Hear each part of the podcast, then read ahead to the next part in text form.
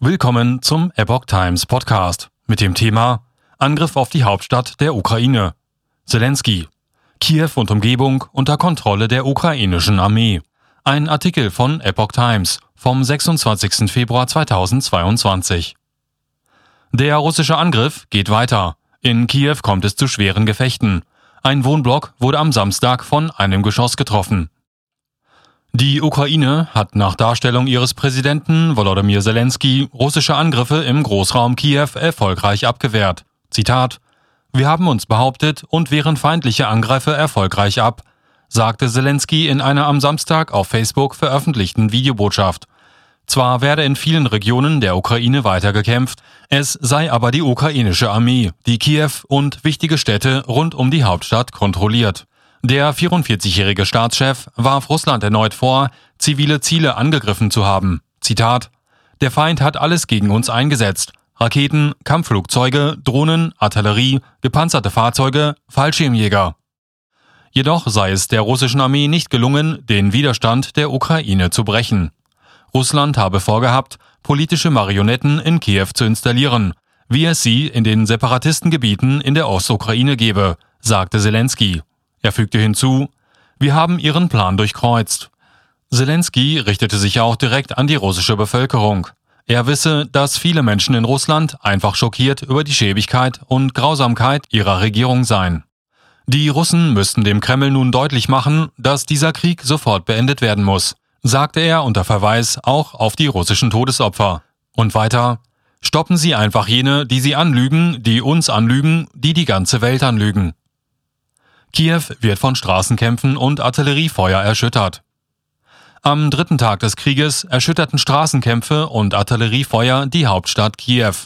Russische und ukrainische Kämpfer lieferten sich in der Nacht zum Samstag Gefechte auf der Siegesstraße, einer der Hauptverkehrsadern der Stadt. Ein großer Wohnblock wurde von einem Geschoss getroffen. Nach ukrainischen Angaben befanden sich russische Saboteurgruppen in der Hauptstadt. Während Zelensky seine Landsleute zur Verteidigung der Ukraine aufrief, suchten Zehntausende Ukrainer ihr Heil in der Flucht. Nach Angaben der Regierung wurden mittlerweile 198 ukrainische Zivilisten getötet.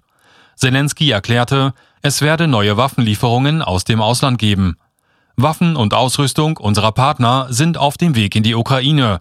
Die Antikriegskoalition funktioniert, schrieb der Staatschef am Samstag auf Twitter nach einem Telefonat mit dem französischen Präsidenten Emmanuel Macron. Zelensky. Wir werden die Waffen nicht niederlegen.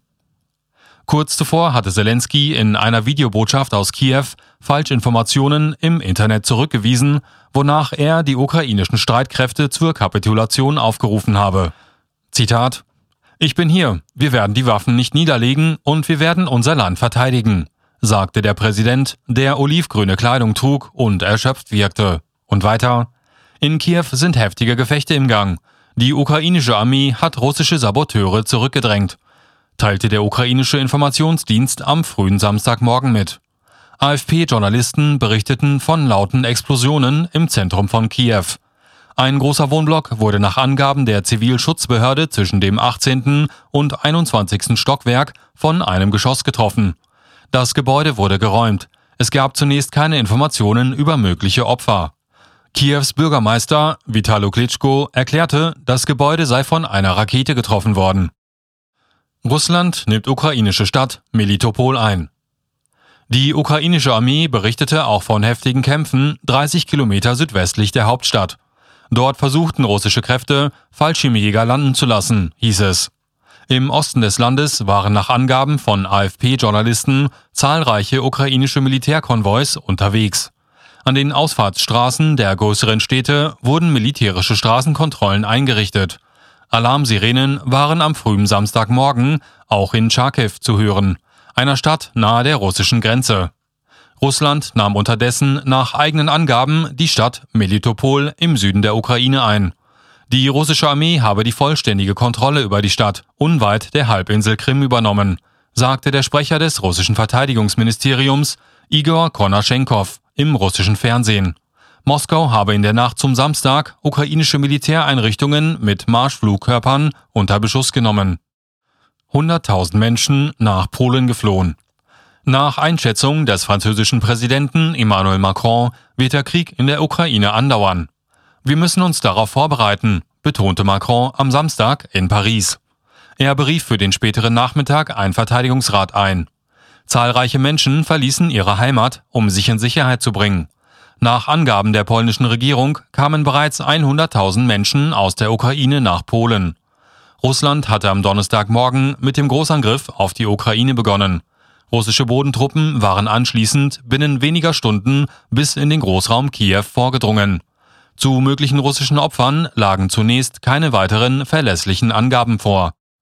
Das ukrainische Verteidigungsministerium sprach von 2800 getöteten russischen Soldaten. Moskau äußerte sich bislang dazu nicht. Russlands Staatschef Wladimir Putin richtete sich in einer Fernsehansprache am Freitag direkt an die ukrainische Armee und forderte sie zum Sturz Zelenskis auf. Nehmt die Macht in eure Hände, sagte er. Die ukrainische Regierung bestehe aus Terroristen, einer Bande von Drogenabhängigen und Neonazis, so Putin. Als Reaktion auf den russischen Krieg in der Ukraine beschloss die NATO, mehr Kräfte für die Eingreiftruppe NATO Response Force bereitzustellen. Westliche Staaten brachten unterdessen weitere Sanktionen gegen Russland auf den Weg. Die EU, Großbritannien und die USA beschlossen am Freitag gezielte Strafmaßnahmen gegen Putin und Außenminister Sergei Lavrov. Russland bezeichnete die Sanktionen als eine Demonstration der völligen Ohnmacht der Außenpolitik des Westens.